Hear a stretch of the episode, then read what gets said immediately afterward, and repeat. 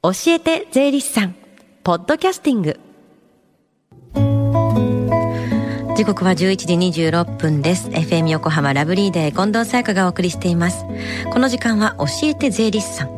毎週税理士さんをお迎えして私たちの生活から切っても切り離せない税金についてアドバイスをいただきます。3月末までは担当する税理士さんが週替わりになりますが今週は東京地方税理士会上田誠さんです。よろしくお願いします、はい、よろしくお願いいたします。じゃあ初めてなので自己紹介お願いします。はいはじめまして。私は川崎北支部の上田誠と申します。溝の口で開業して10年になります、うん、今週と再来週担当させていただきますのでよろしくお願いいたします。よろしくお願いします。さあ今この時間教えて税理士さんの無料電話相談会が行われているんですよね。はい。朝10時から税に関する電話相談会が行われています再来週2月11日祝日を除く2月18日までは毎週火曜日午後1時までやっています。確定申告のことや日頃疑問に感じている税のことお気楽にお問わせくださいね。教えて税理士さんに出演した税理士や今後出演予定の税理士がご回答させていただきます、はい、ではこの後午後1時までつながる電話番号です。045-315 045-315-3513です。さあ今日スタジオではどんなお話でしょうか？はい、えっ、ー、と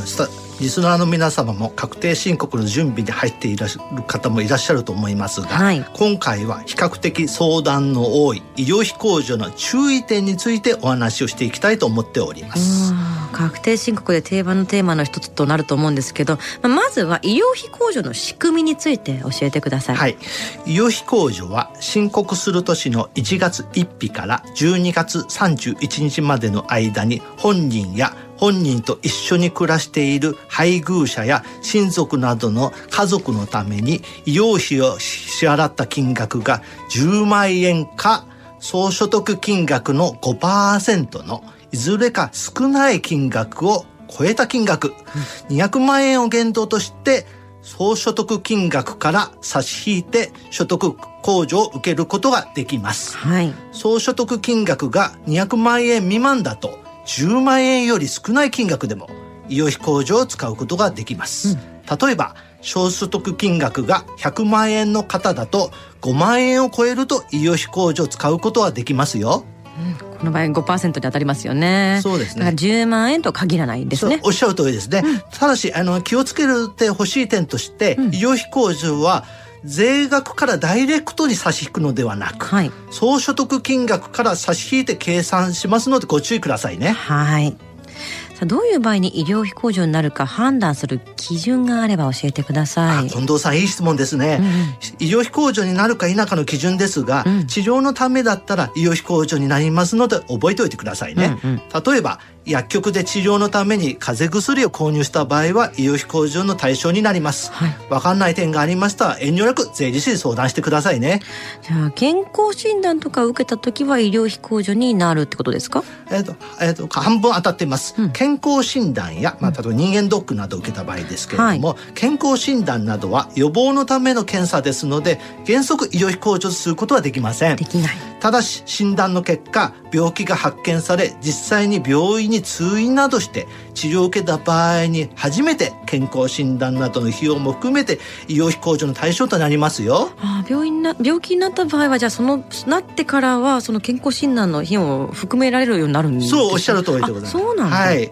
でそういえばあの数年前からセルフメディケーション税制っていうの始まりましたよね。はあ近藤さんよく覚えてましたね。うんうん、健康診断や予防接種などを受けて薬局で医療用に転用された医薬品すなわちスイッチ OTC 医薬品を購入するとその購入代金が1万2000円を超えた金額。8万8000円を限度として総所得金額から差し引いて所得控除するセルフメディケーション税制も選ぶことができます、うん、ちなみに健康診断や予防接種などの費用は控除することはできません。ただし医療費控除との選択適用ですので医療費控除かセルフメディケーション税制のどちらか一方しか選ぶことができませんのでご注意くださいね。両方とも計算してみるといいかもしれません、ね、そうですね。有利な方を選択してください。はい。で入院した時に保険金をもらった場合っっていうのはどうしたらいいんですか？はい。入院給付金やあの高額療養費あと出産した時にもらえます出産育児一時金などの保険金を受け取った場合は、医療費の金額から差し引きます、うん、つまり自己負担額が医療費控除の対象になります。自分が払った額ね。そうですね、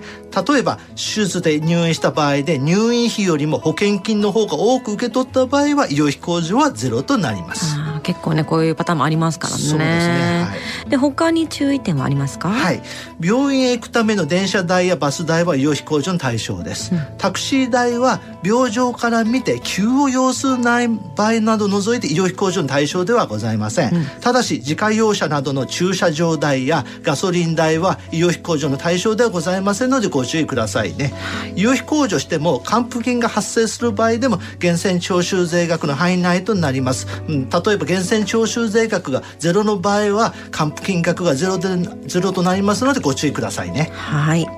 では今行われている電話相談会で医療費控除のことも疑問があれば尋ねてみるのもいいかもしれませんね。ではこの後1時までつながる無料電話相談会の電話番号をもう一度お知らせします。045-315-3513 045-315-3513です。ぜひご相談くださいね。はい。では最後に聞き逃した、もう一度聞きたいという方、このコーナーはポッドキャスティングでもお聞きいただけます。FM 横浜のホームページ、または iTunes ストアから無料ダウンロードできますので、ぜひポッドキャスティングでも聞いてみてください。番組の SNS にもリンクを貼っておきます。この時間は税金について学ぶ教えて税理士さん。今日は医療費控除の注意点についてでした。上田さんありがとうございました。ありがとうございました。Deep inside your ear, it still lingers on the fading sound of footsteps,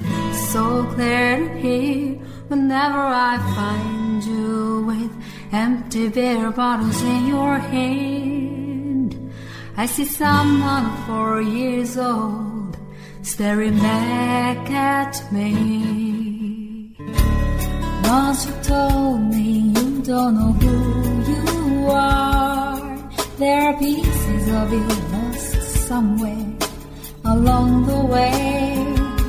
You've been searching hopelessly in a wrong place.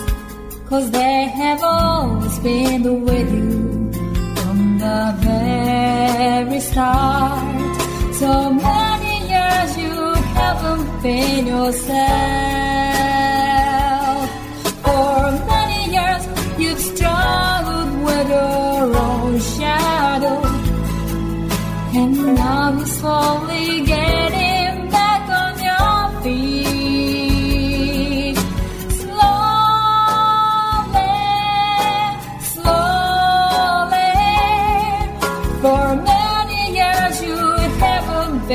Yourself.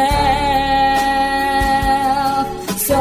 many years you've struggled with your own shadow. And now you're here with together For many years you haven't been